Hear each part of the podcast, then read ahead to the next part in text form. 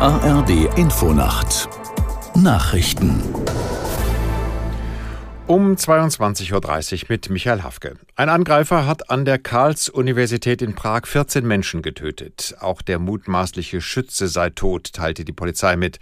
Aus der NDR Nachrichtenredaktion Johannes Tran. Nach aktuellen Informationen wurden außerdem 24 Menschen verletzt, neun von ihnen schwer. Der Schütze war laut Polizei ein Student. Sie geht davon aus, dass er kurz zuvor seinen Vater ermordet hat und deswegen gesucht wurde. Der mutmaßliche Täter habe sich wahrscheinlich von Amokläufen im Ausland inspirieren lassen. Polizisten räumten die philosophische Fakultät, an der die Schüsse fielen. Sie riegelten auch den Platz vor dem Gebäude ab und suchten nach Sprengsätzen. Es dürfte der schlimmste Schusswaffenangriff in der Geschichte der Tschechischen Republik sein.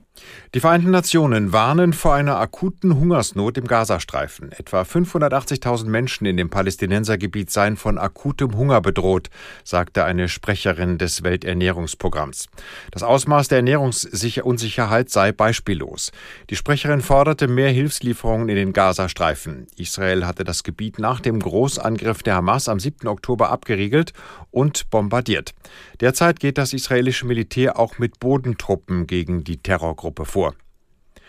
Der frühere New Yorker Bürgermeister Rudy Giuliani hat Insolvenz gemeldet. Ein Gericht hatte ihn vor kurzem wegen Verleumdung zur Zahlung von 148 Millionen Dollar verurteilt. Aus New York Charlotte Voss. Nach der Präsidentenwahl 2020 hatte der Trump-Vertraute fälschlicherweise behauptet, zwei Wahlhelferinnen in Georgia hätten Stimmzettel für Trump weggeworfen und gefälschte Zettel für den Demokraten Joe Biden gezählt.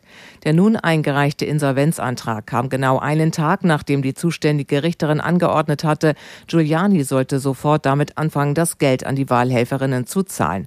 Offenbar befürchtete sie, er könnte sein Vermögen sonst noch verstecken, wenn er die üblichen 30 Tage warten dürfe. Grünchef Nuripur hat positiv auf die Forderung der Verbraucherzentralen nach einem Klimageld in Höhe von 139 Euro pro Person für die vergangenen drei Jahre reagiert. Die Zahl sei gut berechnet, sagte Nuripur. Die genaue Höhe werde am Ende aber vom Finanzministerium bestimmt. SPD, Grüne und FDP hatten im Koalitionsvertrag die Einführung eines Klimageldes vereinbart. Die Pläne wurden aber bislang nicht umgesetzt. Das waren die Nachrichten. Das Wetter in Deutschland. Nachts gibt es viele Wolken, dazu einige Schauer, vereinzelt auch Gewitter bei plus 8 bis minus 2 Grad und Sturmgefahr. Tagsüber ist es wechselnd bewölkt mit Regen oder Schnee, teils auch länger trocken und etwas Sonne, Temperaturen 2 bis 10 Grad und verbreitet Sturmböen. Und die weiteren Aussichten. Am Sonnabend wechselnd bis stark bewölkt, dazu teils kräftiger Regen, teils Schnee und 2 bis 11 Grad und es bleibt stürmisch und am Sonntag verbreitet stark bewölkt mit Regentemperaturen dann 6 bis 12 Grad. Es ist 22.33 Uhr.